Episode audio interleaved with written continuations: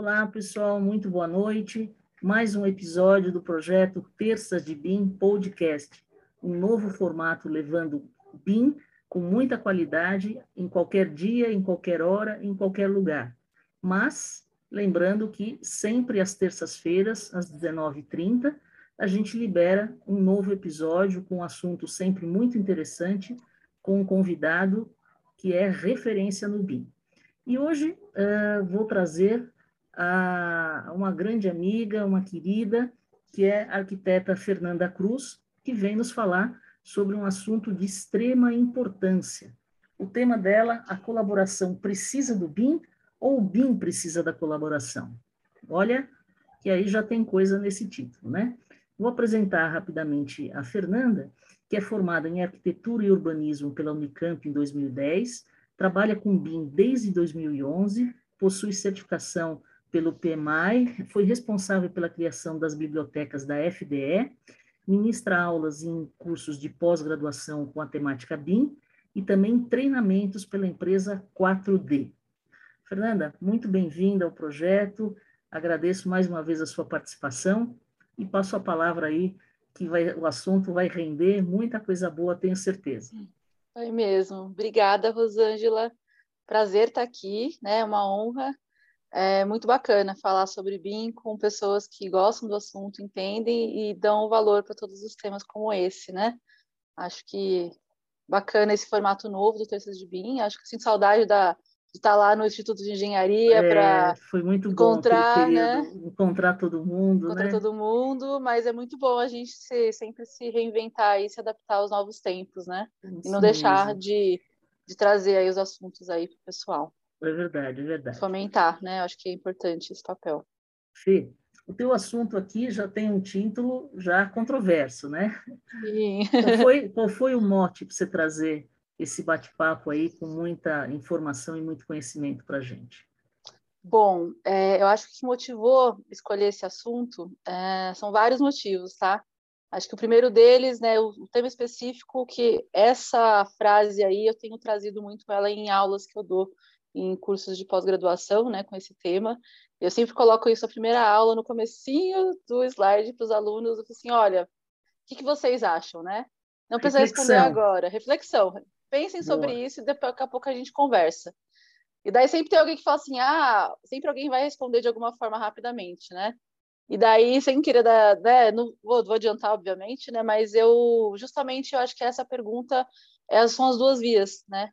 Eu acho que tanto o BIM precisa da colaboração, quanto a colaboração ela melhora com o BIM, vou colocar dessa forma, né? Porque sim. a gente pode sim ser colaborativo sem o BIM em processos, sim. mas eu acho que o BIM exige a colaboração, né? Quando a gente começa a realmente usar a fundo a ferramenta, até pensando aí no que o, o Sucar, né, fala dos estágios do BIM. O segundo estágio que ele fala é colaboração. Né? Colaboração, né? exato. Então, é, eu acho que cada vez mais tem sido um tema aí que eu tenho visto e, e tem me, assim, é, digamos, ficado na minha. Tem me.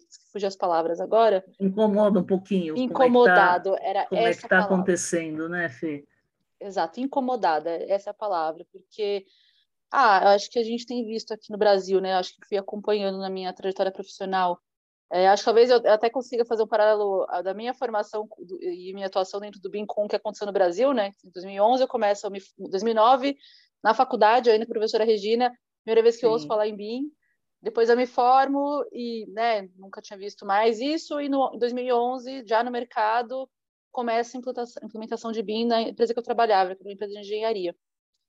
E, naquele momento, a gente é, vê as incipientes, né? Então, é, todo mundo estava aprendendo a usar a ferramenta, a ferramenta era nova, as ferramentas eram novas, vai uma série de problemas. Nessa época, inclusive, o Revit, né, que foi a ferramenta que eu me especializei, ele era separado, então você tinha o Revit para arquitetura, Revit para instalações, Revit para estrutura. Em era 2013, por, por, por, disciplina, né? Por disciplina. E a empresa, que nem na empresa que eu trabalhava, que tinha todas as disciplinas, é, comprava-se o software para cada funcionário mesmo, né? Então, eu tinha o Revit Uau. Architecture, tinha uma equipe que tinha o Revit é, instalações, a maioria deles, porque a gente fazia instalações para data center, era esse o foco que eu trabalhava. Ah. Então, como arquiteto, fazia arquitetura e hum. ajudava na compatibilização, na época, né, recém-formada. E é, era engraçado, porque quando eles precisavam de alguma ajuda específica, eu não conseguia nem ajudar, porque o meu software não abria do jeito que eles abriam deles. Né? Então, eu abria olhar da arquitetura, e eu lembro que daí tinha sempre uma binha do lado, que era a binha que trazia alguma ferramenta do, do coleguinha, mas não na sua totalidade. E tinha suas entraves, né? E daí, em 2013, já né, trabalhando até na 4D, eu lembro que a grande revolução do Revit 2013 foi que ele juntou um Revit único com todas as disciplinas. Aí um sonho, Daí, né? Foi um sonho, exato. Então foi muito bom, foi muito mais, né, assim, proativo, colaborativo dessa forma. E desde então eu vejo assim, né, naquela época até se pensar o próprio software, né? O começo do BIM foi justamente isso, cada um foi aprender a mexer e resolver o seu projeto, né? Preciso, como eu faço arquitetura usando BIM, como eu faço instalações usando BIM, até instalações demoraram um pouco para entrar porque precisava da arquitetura, né? Sim. E depois de um tempo, cada um se resolveu de um jeito, né? Com todos os seus méritos, investigou, né? A gente pensa ali os, os pioneiros, como a professora Regina diz, né? Os pioneiros foram quem cavucaram, quem descobriram, quem se debateram com os problemas da ferramenta e até tiveram que usar as soluções aí, vou colocar entre aspas, criativas para contornar Sim. problemas do software na época que ainda tem, inclusive, né? E depois perceberam que, oxe, peraí, né?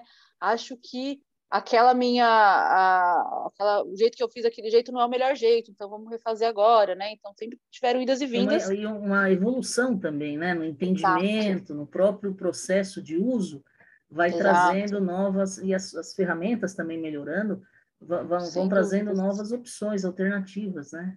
Sem dúvidas e até a academia, né, nesse ponto, também cooperando muito com muito. suas pesquisas e os eventos, começando a trazer, né, as experiências, compartilhamento das experiências, acho que isso foi uma prática muito colaborativa, né, sinto falta dos AUs, inclusive, né, eventos como esse que você, o usuário ia lá e, e falava assim, olha, eu fiz assim, então tinha uma aula de hands-on, né, lembro uma, de um evento que eu fui, um dos primeiros AUs, que eu fiz uma aula que o Ivo né? Até então estava olhando na Flalo, foi explicar como fazer uma família altamente complexa, que era para fazer divisória de banheiro.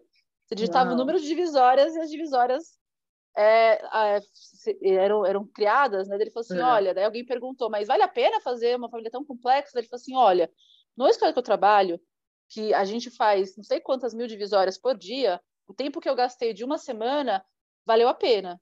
Sim. Eu tenho que usar para você, se vale a pena, né? Então eu lembro sempre dessa aula para mim foi muito assim, uau, assim, né? É, esclarecedora. E acho Sim. que sempre essas trocas, né? De você conhecer as pessoas. É, acho que uma fala muito bacana do episódio 2, né? Que eu levo para a vida também, que desde a Unicamp, que acho que a gente sabe que a gente nunca sabe tudo, né? A gente nunca vai saber tudo. É. Então, conhecer quem sabe no detalhe a formação especialista esse é, é bacana, né? Então, esse network que também é colaborativo, Isso, né? É. Até esses tempos eu liguei para você pedindo um conselho, né? Sobre um exato, trabalho. Exato. e é fato mesmo, viu, gente? É. A gente exato. pede socorro uns para os outros aí. Tem que pedir, porque é isso, a gente é, acaba especializando em algumas áreas, até na, às vezes em coordenação, até especializa em generalidades, né, em alguns casos, mas justamente para isso, a gente sabe que a gente não vai conseguir nunca ir no máximo daquela, daquela ferramenta ou daquele assunto, e você vai, quando precisa de ajuda, você sabe quem procurar para aconselhar, você passa por isso, né? Como é que você fez? E assim que funciona isso que é legal, né? Eu acho que por isso que daí de novo eu trago né, essa questão do BIM ser colaborativo, porque é, tanto se você pensa, quando você faz um, um projeto né, interdisciplinar, você disponibiliza o seu modelo, é, até no começo tinha gente que fala assim: eu não vou enviar meu modelo porque eu dei é. muito trabalho para fazer as famílias e meus templates e todo mundo vai poder usar, né? Eu sempre, eu lembro que até uma vez me falaram assim: nossa, Fê, você não, não você tem problema em ensinar as pessoas a fazerem famílias? Eu falei assim: não, porque quando eu ensino as pessoas, as pessoas aprendem e eu não tenho problema em compartilhar meu conhecimento, claro. porque Conhecimento compartilhado, ele não é tirado de mim, né? Pelo contrário. Exato. É na hora que eu troco essa, é, é, esse conhecimento com as pessoas que, inclusive, eu enriqueço meu, meu conhecimento. É uma via nunca... de mão dupla, né? Exato, exato. Então, essa coisa egoísta, às vezes, que as pessoas têm, eu acho muito, muito ruim, né? Porque eu é. acho que você é. não cresce. Porque quando as pessoas não disponibilizam os seus modelos, tive casos com clientes, inclusive, que sofreram a disciplina de elétrica, eu acho que tinha essa, não, porque eu dei muito trabalho para fazer as minhas famílias e meu template, eu não vou disponibilizar para o cliente, que era construtora, no caso, uhum. o meu modelo. E o que aconteceu foi que, na época, a compatibilização era feita em FC e ele colocou a coordenada errada.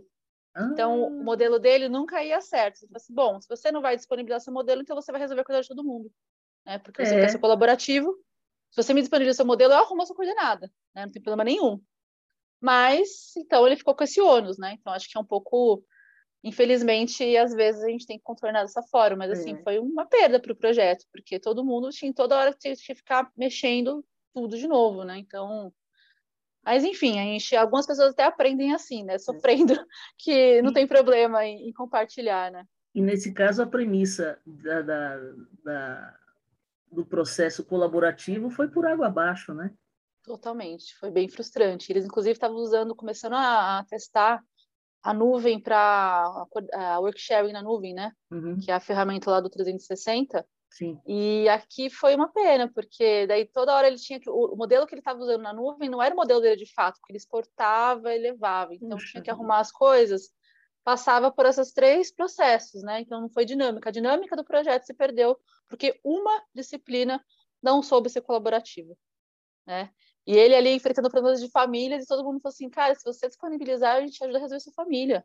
É, assim, porque porque para a disciplina do ar-condicionado, resolver a família dele era importante para o ar-condicionado, você, porque eu preciso claro. para resolver. Então, e todo mundo mais, queria. E ainda ajudar. mais elétrica, que é uma disciplina que prende todo mundo, se você todo pensar. Mundo, todo mundo. Né? A gente acha então, que a arquitetura, a arquitetura é a base de tudo, mas é elétrica acaba travando o resto todo, porque alimenta todos os sistemas e a interferência Exato. é grande, né? Exato, exato. E é isso que é bacana, a gente vai vendo como até todas as disciplinas, né? A gente até recentemente também estava no começo do ano participando de uma reunião de compatibilização com outro cliente também. E uma coisa também que me incomodou, eu colocar essa palavra, é que na reunião eles colocavam um horário para cada disciplina entrar. E daí tem uma hora no final da reunião que você está discutindo um assunto que vai, né, a, é, que tem a ver com a primeira, porque todas as disciplinas estão conectadas, né, de certa claro. forma ainda que indiretamente. Né? Às vezes a solução que você vai dar para compatibilizar ar-condicionado com hidráulica tem que mexer na estrutura. Aí tem que ver, será que dá certo? Né? Então, se todo mundo está ali olhando focado, a gente entende que todo mundo tem compromissos, horários, todo mundo é precioso, Sim. tempo né, é precioso, mas era uma reunião que naquele momento, daí falou assim, ah, vamos perguntar então para o pessoal da, da estrutura que já foi embora da reunião. Eu pensei, poxa, tudo bem que é uma reunião longa de compatibilização, quatro horas, às vezes mais do que isso. Mas é necessário. Mas é necessária. Trabalho, né? Exato. E às vezes olhar de fora da disciplina que não está envolvida naquele conflito, fala assim, e se vocês virem por aqui?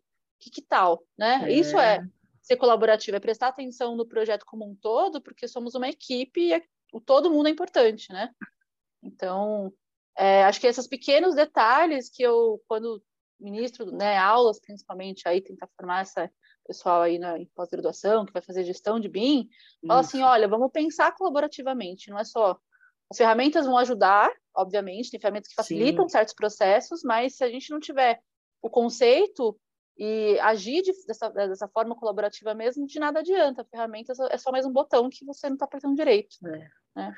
Fernanda, a que você atribui isso? É, é problema na formação de cada uma das equipes, é problema de gestão, é problema de BEP, é, ainda falta o entendimento é, das disciplinas dentro do processo BIM. Onde está a pegadinha aí para a gente tentar minimizar isso, na tua opinião? Olha, eu acho que tem é, vários fatores, tá? É, e até vou dar um exemplo pessoal. Eu acho que tem a questão das pessoas no final do dia, tá? porque as pessoas elas podem ou não agir colaborativamente até dentro de suas próprias equipes. Né? Tem gente ah. que infelizmente não colabora nem na própria equipe, porque acha que o mérito dela é dela e alguém vai roubar o mérito. Então, infelizmente, esse egoísmo gente, ele existe louco, no, perfil, né? é, no perfil das pessoas. Aí um exemplo pessoal que eu dou é que, né, num desses meus primeiros trabalhos aí, é, o primeiro trabalho BIM que eu fui fazer, né, então a gente fez o treinamento na empresa e Daí eu falei assim, bom, vamos então testar. Eu tinha acabado de entregar um projeto em CAD, vamos fazer o nosso piloto. Eu não sabia que chamava piloto na época, assim, ah, mas vamos é. passar limpo para o Revit, só para ver como seria fazer no Revit. E daí a gente descobriu que muitas coisas tinham que mudar a forma de representação gráfica, né? O jeito de, ah, em vez de fazer uma legenda, eu descobrir tabelas, né? Assim, Nossa, tabela já vem com, com a quantidade e também a legenda, então vamos usar o dono da empresa muito né, ambicioso e aquela pessoa que tem esse perfil de vendedor nato, que ele era ótimo é. nisso, pegou o trabalhinho que a gente falou assim: olha, chefe, fizemos aqui a representação, olha como que muda, é diferente, mas ficou legal, né? Nossa, ficou ótimo. Ele pegou aquilo e vendeu um projeto em BIM para a gente fazer valendo. É. E daí ele falou assim: bom, Fernanda, já que você foi aqui melhor, deu, deu certo aí com, com o projeto, o projeto é seu, você que vai tocar arquitetura. Eu, beleza, vamos lá, né? Fiz um monte de besteira, Nossa, porque não sabia mexer nas ferramentas corretamente ainda, né? Então, por exemplo, eu tinha que fazer demolições, porque era uma, não só era um projeto novo, como era uma reforma de um galpão para virar um data center em fases, assim. Tinha vários fazia, agravantes. Fazia um projeto. É. Que é um negócio daí, chatinho, precisa não, ser bem pensado desde o começo, bem planejado, super, né? Super. Tanto que eu falo disso de o conceito de usar as reformas no Revit, eu falo, não, é um treinamento avançado. Assim, ó, você entender como faz do zero, agora vamos entender como faz demolição e fase de projeto. É.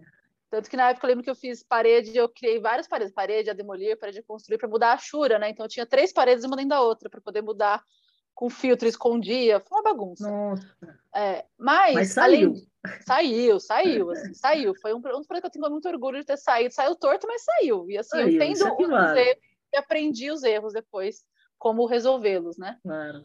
Mas eu lembro que na época, é, o que aconteceu? Então, eu estava tocando arquitetura, tinha pessoas para me ajudar na arquitetura, obviamente, e outras disciplinas de instalações que eram dentro de casa, também tinha que fazer parte deles. E na época, a minha gestora, é, ela não me deixava ajudar, porque o pessoal de instalações falou assim, Fernanda, eu não sei como faço essa família, você que sabe fazer família melhor aqui, você não consegue me ajudar? Eu tinha que falar assim, tudo bem, assim que ela for embora, eu vou aí, porque ela não me deixa ajudar vocês.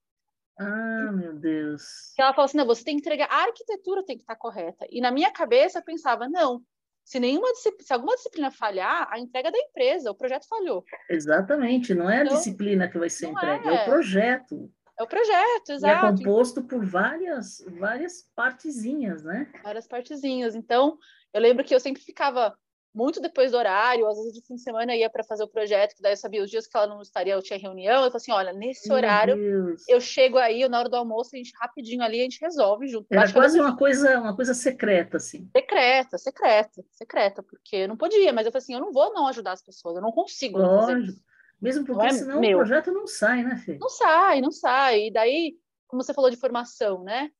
É, eu não sei, porque, por exemplo, quando eu penso, quando eu prestei vestibular, eu prestei, obviamente, né, USP, Unicamp, Unesp, na Unesp, não passei na USP, fiquei triste porque era em São Paulo e fui para Unicamp, ah. ainda bem, né? Mas quando depois eu, mais velha, né, estudando, até no meu TCC que foi sobre a Unicamp, eu percebi ah, os conceitos que a Unicamp tinha, né? Então, desde o vestibular da Unicamp, na minha época, obviamente que não é mais igual, o vestibular da Unicamp, na, na, primeira fase, segunda fase, tinha todas as matérias, porque eles falavam que eles queriam é, alunos que entendessem um pouco de tudo. Você não podia zerar nenhuma matéria na segunda fase. Claro, faz sentido, total isso. Né? Então, isso que eu, eu penso, assim, né, voltando essa, esse paralelo maluco né, que eu estou fazendo. Então, porque é isso. Então, a minha formação na Unicamp foi uma formação, talvez, assim, desse olhar geral de entender que todas as disciplinas são importantes, todas as né, disciplinas, no caso ali era de CA, de sabe, biologia, sim, sim. química, independente da arquitetura que eu estava fazendo, é. e a USP já não, a USP já pensava o profissional Você especialista. né? É, tanto que no vestibular da USP eu me sentia assim, muito burra, porque a segunda fase perguntavam coisas de história, cada dia eu falava, eu muito otimista, falei, não, português não fui bem, não, mas história eu vou bem, porque história eu sou ótima em história. Daí cheguei em história, foi péssima, daí perguntas que eu não sabia responder. Daí no dia seguinte, assim, não, é física. Física não tem erro, física é conta, física é exata, não tem como não errar. Daí fiz, a física foi péssima. E no vestibular da Unicamp, na segunda fase, que foi depois, eu recuperei minha autoestima, porque cada disciplina que eu fazia, eu acertava questões de biologia, que era assim que eu tinha estudado. Então, assim, eu, a cada matéria eu falava assim, olha, eu sei tudo, né? Eu sou boa, né? Lógico. né? Então, eu acho que a Unicamp me abraçou porque eu sou parecida com a Unicamp, e assim, nada contra, eu acho que todos os, uh, os, perfis são importantes, é importante ter um especialista que sabe tudo daquela nota de rodapé ali, que eu acho que muito que a USP, até pela formação da, da, da universidade da USP, né, a história delas, né, faculdades separadas, e se juntaram, o campus da USP reflete isso, né, se você pensar, as pessoas que fazem USP, elas não falam que fizeram USP, elas fizeram Poli, elas fizeram é. ECA, elas fizeram FAO, quando você, a pessoa que fez Unicamp é honesta, você, ah, eu fiz Unicamp. Ah, que legal, o que, que você fez na Unicamp? Você já, a pessoa fez, já, sei já lá, começa, biologia. A conversa começa diferente, né, Fernanda? É, a gente já se sente é, por mais que ela tenha feito qualquer disciplina, na, qualquer outra matéria na, na, na, formação, você, ah, eu também fiz Unicamp, então eu também fiz Unicamp, assim, não é eu também fiz poli, não, eu também fiz Unicamp, então a gente entende uma conexão. A, a coisa, e a, e a, leitura macro das coisas, né? Exato, essa e leitura. O BIM, e o BIM tem muito disso, né? Tem. Eu acho que essa questão da colaboração, é, uhum. ela também passa por isso.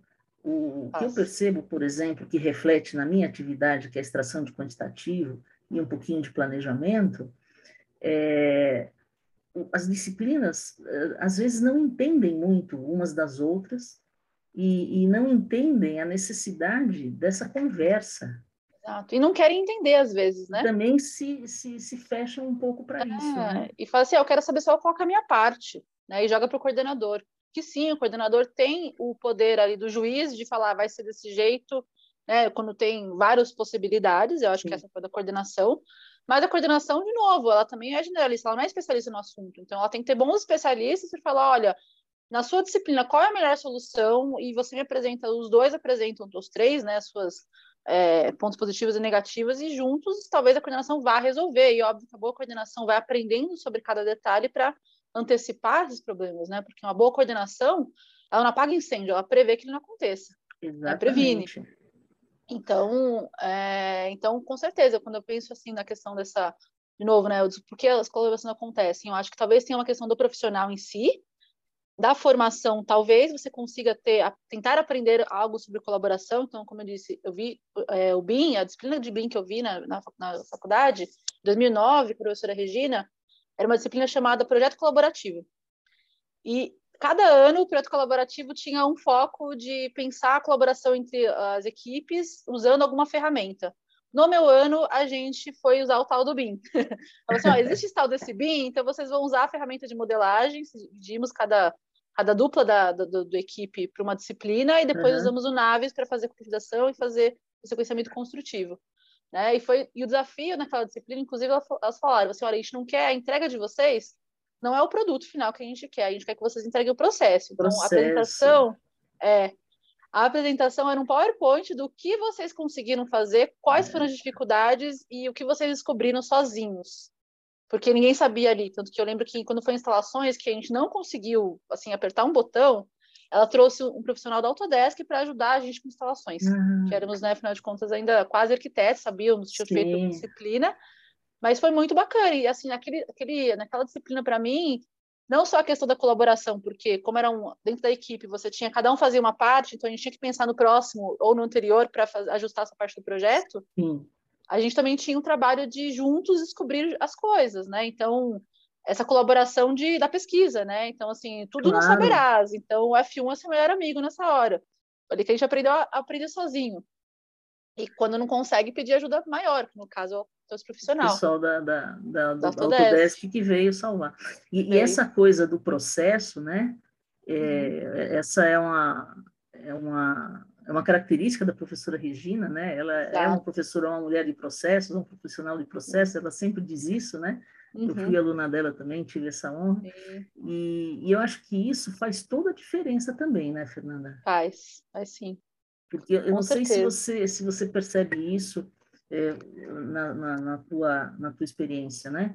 É, quando você fala de uma implantação, de um início de um processo de desenvolvimento de projeto na, na metodologia BIM, o pessoal já quer ir logo botar a mão na massa e sair Sim. modelando, né? É, uma pressa, falta, né? Falta uma, uma, um planejamento. Você percebe isso? Existe essa, essa ansiedade? E isso Sim. talvez possa bagunçar um pouco esse meio de campo?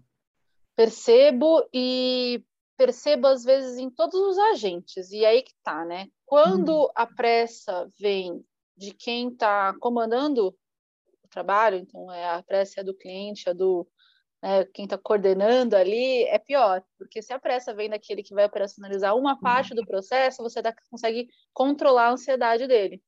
Mas quando o cliente final, que só quer fazer em BIM, não entendeu o processo, não entendeu que é diferente, sim, que vão ter é, tempos diferentes para algumas partes, para você ganhar tempo lá na frente, né? Aí essa ansiedade, ela prejudica todo o projeto, né? porque você não dá tempo ao tempo correto, não entende que o projeto é um processo, por mais que a ferramenta te ajude a ser muito mais ágil Sim. no desenho, né? Que é o que a gente perdia tanto que eu sempre quando vou dar aula, eu falo assim, gente, a ideia aqui é a gente antigamente é, no projeto de CAD você desenha o que você vai entregar. Aqui você constrói e depois você extrai os desenhos. Extrai o desenho é a parte mais Exatamente. rápida, né? Entre muitas aspas, porque extrair é fácil, mas quando você extrai e documenta o projeto, é que você vai contar a história, até como a nossa colega do segundo episódio falou, você vai contar a história do projeto através do, dos desenhos técnicos, você revisa aquilo que você fez e percebe Exato. detalhes que você talvez tenha que voltar para corrigir. E se você não tem tempo hábil para isso, para que você fez um projeto usando o BIM? Só para escancarar os erros que vão acontecer na obra? É. Né? Então, eu acho que essa, esse tempo, né? Todo mundo sempre fala, ah, mas qual é, é vai ser mais rápido fazer BIM? Qual, quanto tempo eu gasto a menos? Eu falei assim, não pense no tempo, pensa que você vai gastar menos na obra, né? Então, Exato. Então, o tempo de projeto talvez seja muito maior, inclusive, do que você está acostumado, mas na obra eu tenho certeza que você não vai ter erros e talvez você entregue no final do dia a sua edificação com antecipação, né? Mas o projeto não vai ser rápido, não vai. Essa, essa é uma questão é um também, né? Que o pessoal acha uhum. que tudo é automático, tudo você aperta um botão é, e que você resolve tudo através da ferramenta. Sim. E é. que as pessoas são robôs e, e computadores que têm que ir com esse tempo também, né? Esse timing. E não é assim, né? Até, até a própria ferramenta, se a gente pensar, se até o computador precisa ser resetado de vez em quando, precisa Exato. descansar, precisa de mais HD, precisa limpar o HD um dele. Mais de então... memória tal, é. Agora... A gente também, né? O profissional que está apertando esses botões mais ainda. É, e, e, é engraçado, né? Você falou uh, no começo do nosso papo aqui uma coisa muito interessante, né? É, todo o processo, não só o processo BIM, é, precisa ser colaborativo, né? Isso é uma coisa também é, que eu acho que teve é, um esquecimento aí geral, porque é, o processo 2D no AutoCAD, ele precisa de colaboração, ele precisa da interação entre os profissionais. É, só que é, a gente está num, num, num, limbo onde isso não acontece. Né? Eu, eu, eu sou de uma época em que a gente tinha, eu sempre falo isso nas minhas aulas também, nos meus bate-papos, é, talvez você não tenha passado por isso, que você é muito jovem ainda, é, a gente tinha, é, o arquiteto, ele era responsável pela concepção do projeto e ele tinha um contrato. Pela compatibilização, ele tinha outro contrato. E pela coordenação, ele tinha um outro contrato. contrato. Então, de maneira que esse processo colaborativo, eu sou dessa época, e não era nem AutoCAD, eu sou da época do Nanquim, da, da do normógrafo, da prancheta, Sim. da aranha, é, da, da, caneta Nanquim, e havia colaboração. Em algum Sim. momento isso desapareceu, né? É, até uma vez eu fui dar uma palestra e aí eu perguntei, bom, uma vez que uh, o projeto foi definido, foi é, é, aprovado na prefeitura, qual é o próximo passo? Né? Fiz essa pergunta em sala de aula. O rapaz falou assim: a senhora pega o projeto da prefeitura e corre para a obra para começar. Eu falei, mas e os projetos? Não, o projeto vai fazendo, mas a gente precisa começar a obra. Então, é. tem uma lacuna que eu sempre digo que o BIM é um resgate, né? Exato, exato. Acho muito bom o seu exemplo, e é exatamente isso, como eu falei, né? Eu acho que, acho que daí esse paralelo que você comentou do arquiteto nessa figura de coordenação, eu, uh, a minha formação foi assim que eu aprendi, né? Que a arquitetura, é, por isso que, inclusive, na, na faculdade de arquitetura, né? Minha faculdade sabe, durou seis anos e ainda assim não viu tudo, né? Tanto que todo mundo fala assim, ah, eu queria ter visto mais urbanismo, mais não sei o que lá. E ele falou assim, gente, aqui a gente aprendeu um pouquinho de cada coisa e cada um ao seu longo da sua carreira talvez vá traçar um caminho, Sim. mas independente do caminho que vocês tracem, vocês têm que ter essa visão holística, né? Então aprendi estruturas, aprendi história, aprendi tantas coisas que talvez eu só use de fato um pedaço disso, mas eu sei me comunicar com as outras, né? Sim. Minimamente. Então a arquitetura, eu acho que como ela inicia o projeto e termina, né? Às vezes o, o projeto, ela vai acompanhando, então ela vai orquestrando tudo. E eu acho que é. É, eu consigo ver assim as lacunas que aconteceram. Espero que né, o BIM talvez ajude a resgatar isso mas é que muito em virtude da talvez desvalorização dos profissionais, daí de todos eles, ah, né? Então a arquitetura, é de certa forma, se você pensar o trabalho de um projeto, daí você pega mais, ah, se eu, mas se eu, o meu valor não era só esse de arquitetura, mas se eu pegar também a coordenação e compatibilização, daí o valor fecha a minha conta. Só que daí eu não vou me dedicar tanto a tudo, né? Porque Sim. você vai somando atividades sem a, a, valorização. Então, que nem hoje eu fico muito triste com o mercado imobiliário, como a gente, todos os profissionais são, são explorados, né? Você vê instalações, o trabalho que dá um projeto que você conceber, Nossa. pensar de fato, como você consegue cobrar que o profissional fique até nessa reunião que a hora dele custa X, ele não tem a hora de profissional para ficar nessa reunião de compatibilização. Você não está valorizando ele né? E está ganhando rios depois de dinheiro lá na obra. Então, assim, é uma questão Exato. também até nisso, né? A gente tem que pensar que, poxa, para tudo funcionar, todo mundo tem que ser valorizado, todo mundo tem que ter o tempo correto, né? Acho que para poder escalar bons profissionais, bons profissionais custam caro, custam Exato, caro, sim. É. É, infelizmente. Mas, é, enfim, acho que isso são uma das, das, grandes lacunas, eu espero. E com certeza eu acho que o BIM, né, mas a gente pensando hoje em dia, a indústria 4.0, né? E daí você pensa como a indústria, no Brasil principalmente, a construção civil, ela não é uma indústria, né? Assim como as outras são.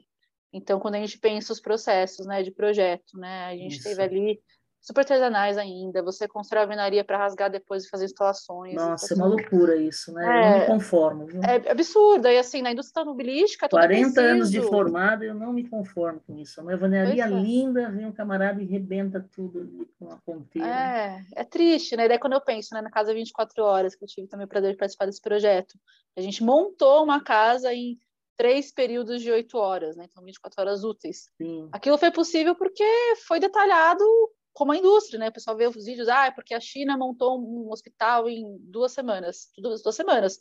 O projeto demorou quanto tempo para ser feito para chegar naquele nível? Exatamente. Né? E daí, quando você pensa em robotizar qualquer indústria, daí, de novo, vamos fazer paralelo com a máquina. Se a máquina precisa que você diga cada ponto perfeito, preciso, porque o profissional não precisa dessa informação também. Né? Exato. Né? Então a gente tem que pensar que a gente tem que ensinar as pessoas, tem que ter as mesmas informações que a máquina tem. Então, se a gente começa a se perguntar como o computador pergunta, né? Então, quem não gosta de programação é porque não gosta de responder todas as perguntas, porque Exatamente. a programação exige cada vírgula literalmente no lugar certo, porque senão ele não vai fazer certo. Né? Então, é mesmo machine learning, né? Você vê, a máquina vai aprender com quem? Porque se ela aprender com quem tem vícios, ela não vai fazer direito. Não vai fazer direito, né?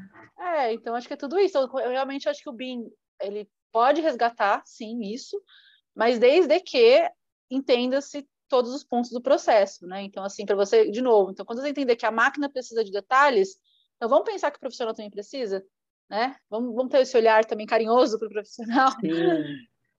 E então, eu, eu, acho, que, é um que eu acho que isso, você traz um ponto extremamente importante, é que não tem mágica, né, Fernanda? Uh-uh. Eu acho que isso também as pessoas se confundem um pouco né? Sim. E talvez quando, quando encaram um processo BIM, participando de uma equipe que desenvolve um projeto sobre, essa, sobre esse processo, é, talvez as pessoas também se, é, talvez até às vezes se assustem, que não imaginavam do nível de exigência que teriam que corresponder. Sim. O pessoal chega meio desavisado às vezes. Com certeza, com certeza chega desavisado. E essa questão da mágica, né? Ah, mas não está pronto, mas você já não fez um projeto parecido? Então, daí, daí nisso eu vou resgatar aqui o conceito do PMI, né? O que é um projeto para o PMI? PMI fala que um projeto é um esforço temporário empreendido para criar um produto, serviço, resultado único. Único. Porque é exatamente isso. Se o projeto que eu fiz anterior, se alguém me fala assim, ah, mas você não fez um parecido? Eu falo assim, então, ele é parecido, porque se ele fosse igual, não tinha que fazer de novo. Exatamente, já estava pronto, né? Estava pronto, né? E por isso que, assim, de novo, né? O, o projeto para criar um carro novo, depois ele vai ser escalado, escalonável, vai fazer mil unidades. Mas até chegar nesse ponto. Opa! Soltou a câmera aí, caiu. Mas você sabe que eh, você falou sobre, sobre o PMI, eu, eu não, não vejo um, um período tão mais propício que o período do BIM para a gente usar uh, os conceitos do PMI. Fernanda, você está aí? Só tivemos um probleminha aqui. Vamos dar um tempinho. E a Fernanda teve um probleminha lá da, na conexão dela. Mas muito interessante esse bate-papo, né, pessoal? Veja quanta coisa é, a Fernanda tem trazido da experiência dela é, para compartilhar com a gente. E uma coisa interessante também, vocês devem ter observado, ela ter se reportado a, ao episódio da semana passada com a arquiteta Rani. Então, é praticamente uma continuidade né, da conversa que a Rani teve conosco a semana passada, né, que a Fernanda uh, ouviu e, e, comentou que teria essa identificação que seria quase uma continuidade, né? Fernanda voltou aqui, teve um probleminha técnico. Não, não tem problema.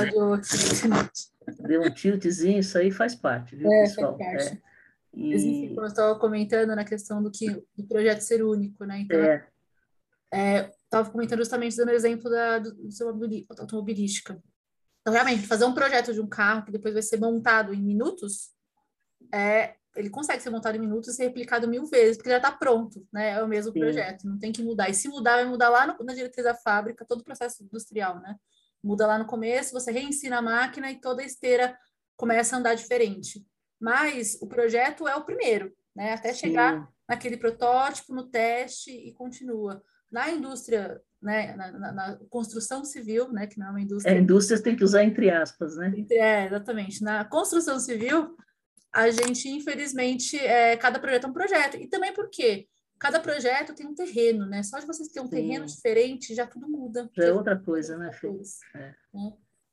Então, eu, eu, eu, comentei, eu comentei aqui, exato. Né? Eu comentei aqui com eles enquanto você retornava aqui para a gravação, é, que eu tenho dito que não tem coisa mais pertinente hoje em dia é, do que a gestão de projeto nessa época BIM, nessa era BIM, né? Eu acho que às vezes o pessoal pergunta, ah, que, que pós-graduação você acha que eu devo fazer? Já fiz uma pós em BIM. Eu falei, vai fazer gestão de projeto, né? É, procura aí o pessoal da, da, Getúlio Vargas, tem uma outra pós maravilhosa na Exalc, é EAD, né? É, porque a base é, de desenvolvimento de um processo BIM é gestão de projeto, é planejamento do processo, né? É, acompanhamento, correções, né? E, e, essa questão de entender o projeto como único, né? Esse também é o grande diferencial. O pessoal faz um, um BEP, por exemplo, depois dá Ctrl V, Ctrl C, e só muda lá em cima o nome do cliente. Né? Exato, e até isso, estava pensando sobre isso, né? Se pensar o que a Penetration trouxe aí com relação ao BEP, ela nada mais é, pega assim conceitos e justamente menciona eles, né, do PMI, que é a gestão de projetos, qualquer projeto, não específico, específicos da construção civil, mas você pensa nisso e direciona, né, para o BIM. Então aqui, se você pensar os processos para você criar o BEP, são parecidos com os processos de plano de projeto. Né? Só que entra em, em itens específicos, né? Então tem Sim. comunicação, tem todas aí as partes aí para se gerenciar das áreas de conhecimento, mas ela entra nisso. E de fato, quando as pessoas acham que nem tinham pessoas que contratavam a gente, ah, eu preciso que vocês criem meu BEP. Assim, olha, a gente pode criar o formato dele, né, os tópicos, né, até tem ponto a estrutura de... dele, né? Estrutura. Óbvio que para cada ponto a gente pode entender se faz sentido ou não para a, a sua, o seu jeito de fazer, né, construtora, né, tem, tem um certo padrões, né, Sim. e a gente pode adaptar para deixar um template um pouco mais formatado, mas assim, tem perguntas aqui que a resposta é por projeto. É única, né, Fê? É, é única, única, o nome do projeto, profissionais envolvidos, as fases, parece que as fases são as mesmas, mas ainda assim você tem que detalhar isso, entender o que acontece nesse projeto, né? E daí por isso que até ficou, às vezes, né, que nem no Brasil, né? Daí a gente tem lá, ah, o BIM Mandate, diretriz BIM, o BEP, o BOP, o BIP, tudo mais. daí existem confusões sobre isso, né? Toda sorte de letrinhas, né? toda sorte de letrinhas. E, por exemplo, BIM Mandate, né? Que até foi uma criação, acho que nossa, pelo menos eu tentei até com a professora Regina entender de onde veio isso, né, academicamente, quem que colocou essa referência, e não é um problema a gente ter criado, nenhum problema eu vejo nisso, mas eu vejo que o BIM Mandate, ele nada mais é do que os cadernos de diretrizes que a gente já tem, né? Então, cada construtora com seus processos construtivos vão enriquecendo isso como Sim. forma, inclusive, de ensinar e compartilhar isso e fazer as melhorias contínuas nos seus processos, né? Quase um caderno de encargos para o processo BIM, né? Exato.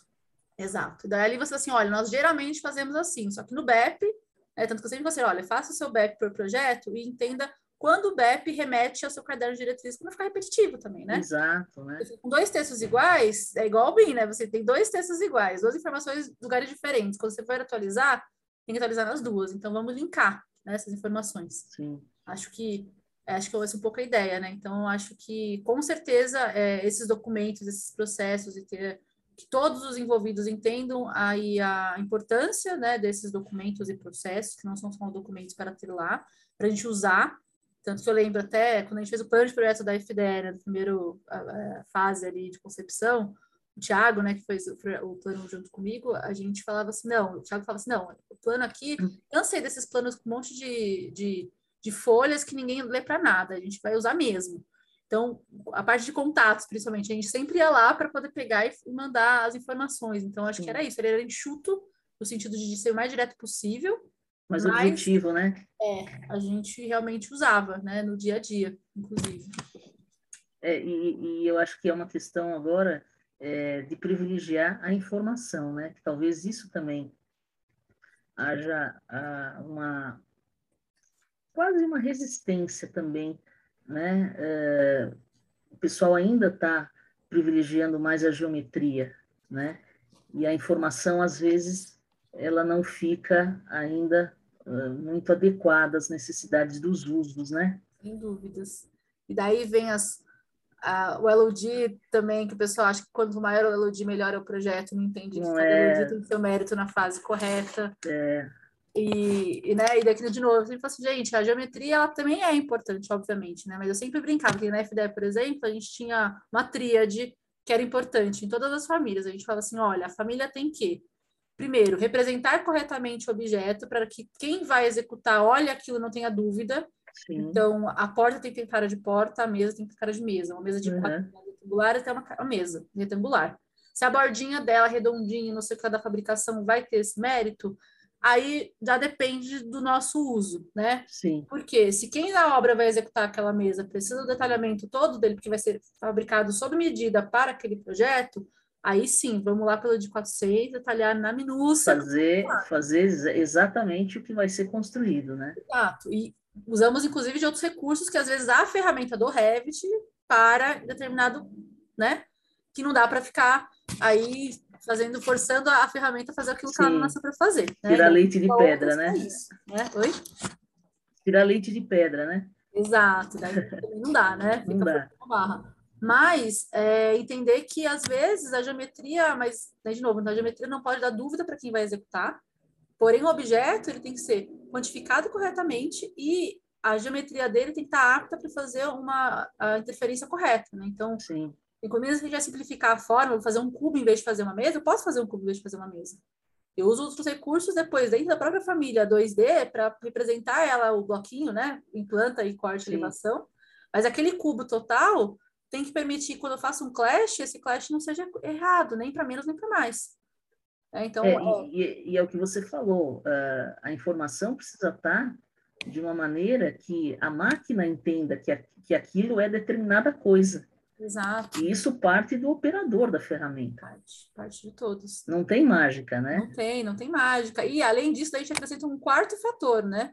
Se aquilo é uma mesa, todas as outras mesas, minimamente, tem que ser similares, porque Sim. se cada hora a mesa é de um jeito, numa categoria, né, ou se orça, né, a menos que o orçamento seja diferente, daí já pode para o especialista, né? Sim. Tipo assim, como é que você orça? É metro quadrado ou metro linear? Então, Exatamente, né? Ok, né? Vamos fazer adequado com o orçamento, que é o, o, terceiro ponto, inclusive. Mas dentro daqueles objetos, aquele conjunto de objetos, né? Então, todas as, as mesas ou todas as, as, as janelas, por exemplo, elas têm que ter minimamente uma coerência entre elas, porque se na hora que eu estou fazendo o projeto como arquiteta, eu escolhi uma janela e por algum motivo eu faço, putz, vou ter que trocar de janela, se eu usei outra categoria, por exemplo, outro método para desenhar essa janela, já não consigo, tem que refazer Sim. tudo, né? Então, aí tem que ter a coerência entre as, as categorias ou essas, enfim, os seus irmãos, né, de famílias ali, nesse caso.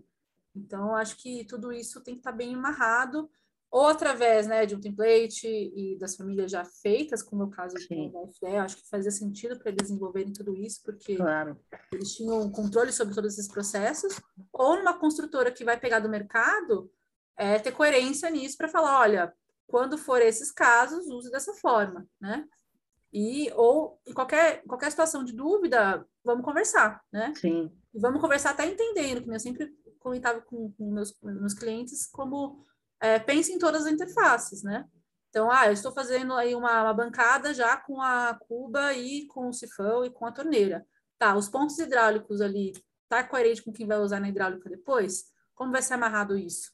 Ou não, a arquitetura vai até um ponto e a hidráulica chega no outro. Tudo Sim. dá para resolver, desde que seja conversado. Conversado, é. É daí, daí a necessidade do planejamento, né? Exato. Então, essa, essa questão, é, essa questão dessa ansiedade que você citou no começo, você vê que vira e mexe, passa pela mesma situação. Às vezes, na ânsia de resolver, é, você esquece que isso está é, interligado num sistema que é construir a obra, né? A gente está falando de uma construção virtual, pessoal. Isso a gente precisa lembrar sempre.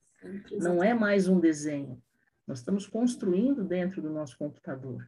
Então, o momento de pensar nessas interferências vai além do clash da, da coordenação, Sim, né?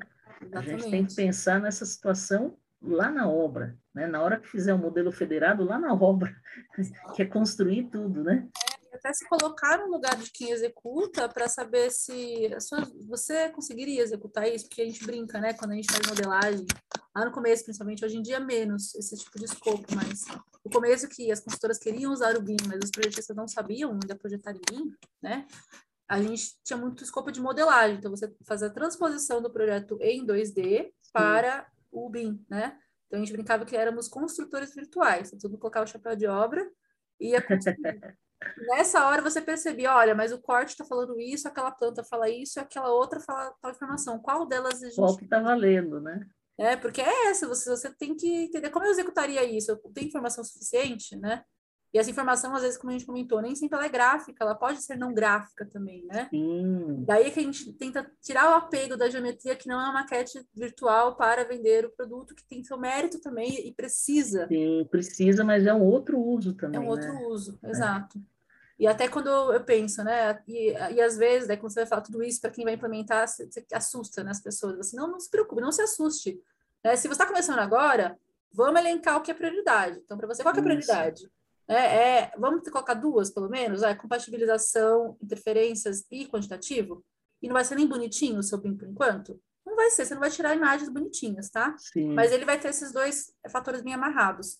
Porque às vezes, inclusive no começo, quando a gente não tem essa experiência, né, e até todas as disciplinas com a mesma experiência, você tem às vezes que escolher em priorizar uma coisa ou outra, né? E Exato. Então, às vezes, priorizar o, um desses fatores, não, vou priorizar interferências em segundo plano o orçamento, não porque eu estou deixando de lado, mas assim, eu vou recorrer a, a, outras ferramentas que me ajudem por tabela, literalmente por tabela, a terminar meu orçamento. Porque se eu levar na minúcia do jeito que ele é orçado, a modelagem vai ficar muito, muito mais pesada, é. pesada e demorada, é. né? Então, acho que entender todo mundo isso com equilíbrio. Então, acho que os fatores que eu citei, é para a gente sempre ter em mente, mas ter isso equilibrado, né? Então, Sim. assim, é sempre equilíbrio. A gente não pode 100% ir para um lado e esquecer dos outros, né? É. E daí, de novo, a gente volta nos egoísmos que eu comentei, né? Exatamente, é. E, e a questão também, eu, às vezes o cliente se fala assim, bom, eu, eu, brinco, né? A pergunta de um milhão de dólares. Para que, que você quer o BIM? Ah, para tudo que ele puder me fazer. Quero o BIM completo. Tudo, tudo é, muito, é muita coisa, gente, é. né? É muita coisa. Então, é, como você falou, vamos priorizar. E, como é que a gente começa? E Exato. depois a gente vai imputando usos, né? Exatamente. Porque BIM para tudo, né? É, acho que eu não tenho nem tempo de vida para fazer BIM para tudo. É, e daí a gente vai aumentando. Então, assim como a própria Penn State, né? Quando você faz o BEP, você pensa os usos prioritários e secundários. Sim, é, já, ela já dá essa estruturação, ela já dá essa né? dica. É que, ó, tem uma hora que você vai ter que priorizar alguma coisa, né? E tudo bem, de novo, né, com o tempo, a experiência dos profissionais, principalmente recorrentes, a gente vai melhorando, melhorias contínuas. Sim. Então, que nem hoje em dia se fala muito sobre ah, colocar o BIM ali para facilities, né? Legal, acho, mesmo ele na obra, né? Ainda que está sendo muito usado, ainda, ainda bem, né? A obra agora entrando nisso, não só como um agente que consome o que foi feito de projeto, mas como também imputa suas informações para ser retroalimentado por causa de projeto. Então, isso é fundamental isso, quando o pessoal ganhar, é isso, eu acho que os projetos, inclusive, quem está no escritório, entender eh, os métodos construtivos, né, que vocês abordaram bastante no segundo episódio também, essa questão de, de linkar, né? Então, assim, como é que eu construo para projetar? Vamos conversar com quem constrói, porque assim, eu não isso. sei construir, eu não construo. Então, e tem, tirar essa arrogância também, né? Você não é porque eu tô aqui com a caneta na mão, né? Ou com, com, com o mouse na mão, é. para detalhar o, o, né? Fazer o detalhe, eu vou conversar com quem executa. Como que você é melhor executar? Né? Porque sempre tem mais de uma solução também, né? Então, eu não vou claro. ter essa arrogância de execute assim porque eu quero assim. Eu não sei o que é melhor pro todo, né? Então, essas conversas entre fases, eu acho que é o próximo estágio. E aí a colaboração incluir a obra também. Incluir a obra. E depois incluir quem vai operacionalizar, porque tudo isso Sim, você, tudo isso está né? no mesmo sistema, né? Está no mesmo sistema. E isso sendo retroalimentado, né, acompanhando aí a cadeia, e não só eu fiz minha parte, tchau, e vou embora. Não, não pode, né? A gente nunca vai para frente, né? Porque e, a gente não, não melhora. E uma coisa que eu percebo também, né, voltando um pouco para essa questão é, de, de, gestão de, proje de, de, projetos, né, projeto no sentido amplo do termo, né, uhum. é, a coisa do PDCA, né? Sim. Isso tem que ser uma constante também, porque os ajustes durante o processo é, são é, assim é, é, né? é, a, é a garantia da obra funcionar. Sim. Né? E das melhorias para as próximas. Né? E também tem isso, né? Às vezes que a gente fala ótimo inimigo do bom, né? Então, às vezes, para aquela primeira, a gente falou, vamos priorizar alguns fatos aqui, algum, né, alguns conceitos, algumas coisas importantes. E no segundo momento, na próxima, a gente já vai retroalimentar isso para chegar nesse próximo, né? Sim, porque já viu aí a, as lições aprendidas, né? Exato, o que funcionou e o que exato. não funcionou, né? Mas para isso, de novo, né? A gente tem que ir avançando nas cadeias, então tem essa colaboração não só na fase, então a primeira colaboração interdisciplinar, que é o segundo estágio lá do Sucre, ela é fundamental, né? Chegar no terceiro estágio, que é a integração das disciplinas no projeto também, mas depois o que eu vejo com uma próxima é essa é, colaboração interfases, né? No ciclo da cadeia como um todo. Sim. Porque cada um entende o que o anterior fez e, e melhora e antevê, né? Daí você tem que ter a noção do todo, porque é. para entender a sua parte, né? Então, você, quando eu sei a minha parte, eu entendo toda, você, nossa, como que eu consigo ajudar o próximo, né? E, ou facilitar, ou até o próximo me ajudar com as informações antecipadas, né? É ser uma troca constante, uma né? Constante. E daí isso entra software, que a gente sabe tem interoperabilidade, entra processo, entra tudo, né? Eu acho que aí você vai expandindo mais ainda a gama de, de conhecimentos e, e, questões para serem trabalhadas, né? Sim. Tanto para a indústria dos softwares, inclusive, quanto para os profissionais. É, porque isso também a gente, às vezes, ah, não, não, não gosta muito de falar só de ferramenta, né? Mas a ferramenta é, faz parte do processo e ela precisa também estar é, incluída nessa, nessas avaliações, é, principalmente porque um pouco dessa, um pouco não, eu acho que muito dessa colaboração, ela acontece também por conta da interoperabilidade entre os produtos que são gerados, né? Então, ela faz parte também dessa análise é, no sentido de propiciar essa, essa colaboração de informação e de, de, de modelos construídos, é, cada um na sua ferramenta, né? E pensar isso como uma prioridade também, né? Uma coisa que deve ser pensada desde o começo também, né, Fernanda? Com certeza, até porque, dependendo da ferramenta que a gente escolhe, o processo pode mudar. Né? Então, e, e de novo, eu acho que também, de novo, na faculdade sempre ouvi, a professora falava, né? Não tem uma ferramenta melhor. A melhor ferramenta é aquela que a gente sabe usar, às vezes. Exatamente. É. Né? E tudo bem. E tanto que eu vejo, né, o futuro dos softwares, né, eu acho que nem o UFC hoje em dia, né? Se a gente pensar lá no começo, eu até brincava, né? Quando eu falava de UFC, eu assim, ah, é o UFC, porque era uma briga. é o UFC boa, boa. Mas o UFC, de fato, assim, ele tem todo o seu mérito, ele tem, é, e tá cada vez melhor, porque as ferramentas vão melhorando. Então, o que eu Sim. vejo é a tendência, assim como antigamente celular, quem tinha Apple e quem tinha Android tinha certos aplicativos, que nem o WhatsApp, só tinha para um deles. Exato, é verdade. Não então você tinha, ah, não, eu vou comprar um Android porque eu quero usar o WhatsApp. Ah, eu vou comprar o Apple porque eu quero ter FaceTime. Quando você consegue fazer esse intercâmbio, que é a interoperabilidade entre os celulares, hoje em dia a pessoa escolhe Android ou Apple porque o jeito de usar o celular. Sim, não, não tem nada a ver com o aplicativo, né? Porque o aplicativo é comum aos dois. É comum e os dois. dois conversam entre si. Exato. Então, eu penso que o futuro dos softwares de modelagem, em todos as, as, enfim, os usos do BIM, como as pessoas vão escolher aquilo que elas têm mais afinidade, ou questão comercial, enfim, por outros motivos, não só porque Sim. um faz de um jeito e outro faz de outro, porque no final o IFC, que é essa ideia dele, ele vai escrevendo todo mundo igual, né? A informação igual. Como Sim. você passa para o próximo? Então, até pela troca, a facilidade da intercambiabilidade, talvez, né? Então, se aqui no meu software que só fazia isso, ele também faz aquilo, e eu faço os dois, é melhor eu ter um só. Ou ele troca melhor com o próximo software que o meu gestor da obra vai usar. Sim. Ah, então daí que está os softwares sendo espertos, né? Então eu sempre penso, né? Daí eu, eu se fizesse softwares, eu pensaria sempre em como conversar melhor com as ferramentas existentes e não criar barreiras. Né? É, eu, eu acho que o próprio, o próprio mercado vai trazendo essas demandas para as para as uh, empresas de software, né? A gente fala na, na norma, quando a gente uh, monta uma classificação, né? Uhum. É, ou, ou determinado IFC, ou às vezes a gente precisa criar uma, uma situação de IFC que ainda não tem, aí a gente fala, não, mas não tem. Bom, não tem agora. Uma hora o, fabricante Exato. de software vai pegar essa norma e vai dizer, bom, isso aqui eu preciso incluir no meu software. Sim. Né? É, por isso, por exemplo, que é, que é muito bem-vinda a participação de, de pessoal de software é, na, na, nas comissões da norma, justamente para que eles já vão levando para os seus desenvolvedores os ajustes que, com o tempo, precisarão ser feitos, né? Para chegar nesse ponto que, que você falou, Fernanda, quer dizer, que você faz a opção pelo software, não pela facilidade é, ou pela qualidade disso ou daquilo, mas por uma questão de o que cabe no seu bolso, o que, que você se dá melhor na interface, né? Uhum. De maneira que, a, que o, o, os processos sejam diferentes, mas o produto gerado é, consiga conversar com todo mundo na mesma base de informação, né? Acho que isso é importante também, né? Com certeza, e até disso, né? Que nem,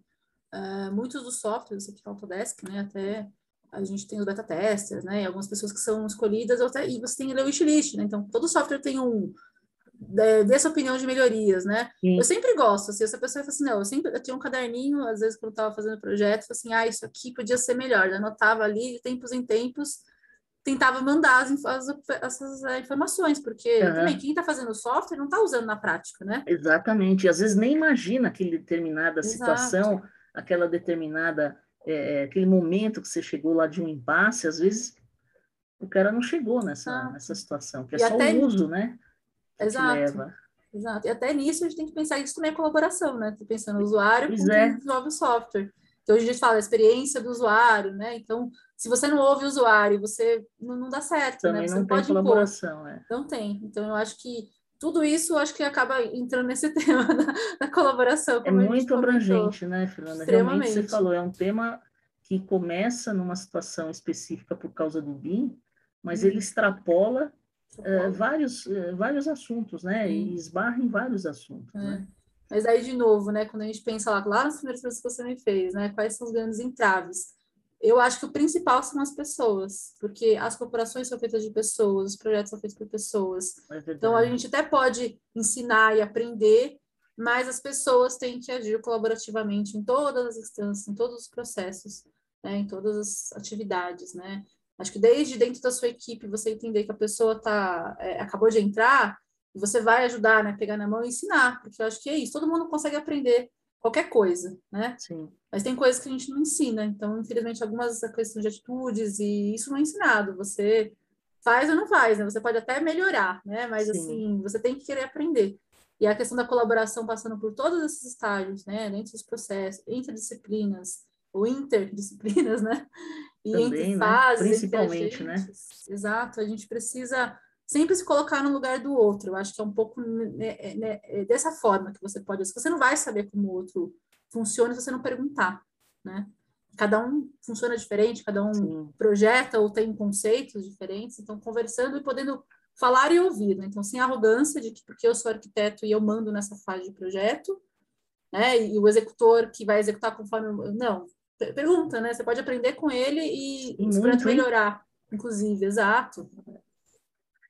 Bom, é, pessoal, vocês viram a quantidade de dicas, né, é, que a Fernanda passou para a gente. E eu ia pedir uma, uma palavra final, mas acho que você já deu, né? Eu acho é, que a grande dica é essa: conversem se coloquem no lugar do outro, né, Fê? Uhum, sim. E estejam disponíveis, né? Eu acho que o BIM também tem essa quebra de paradigma, né? Se sim. coloquem no lugar do outro. Exato. E acho que se escolham boas ferramentas de acordo com né, as atividades não só suas, mas como o todo da equipe, né? Então, às vezes, realmente, para minha disciplina, poderia usar tal ferramenta seria melhor para mim. Mas às vezes eu tenho que fazer escolhas, né, de estratégias ou ferramentas que é melhor para a equipe como um todo e só um que vai ser prejudicado. Então, às vezes, esse equilíbrio, essa balança tem que ser Sim. pesada também, né? E óbvio, testando, né? Às vezes, assim, a gente fez de um jeito, melhorias contínuas, como você falou, né? Assim, acho que se a gente não testar diferente, a gente nunca vai saber como é... funciona um ou outro para escolher depois o porquê de um e o porquê de outro. E até entender que em cada projeto, que é único, eu posso fazer diferente, né? Então, não é porque eu sempre usei aquela ferramenta que esse próximo pode ser que para esse projeto seja melhor usar outra, outra estratégia de modelagem, inclusive, né? Então, acho que ter essa visão do todo é importante em todos os setores, né? Então, para fazer boas escolhas.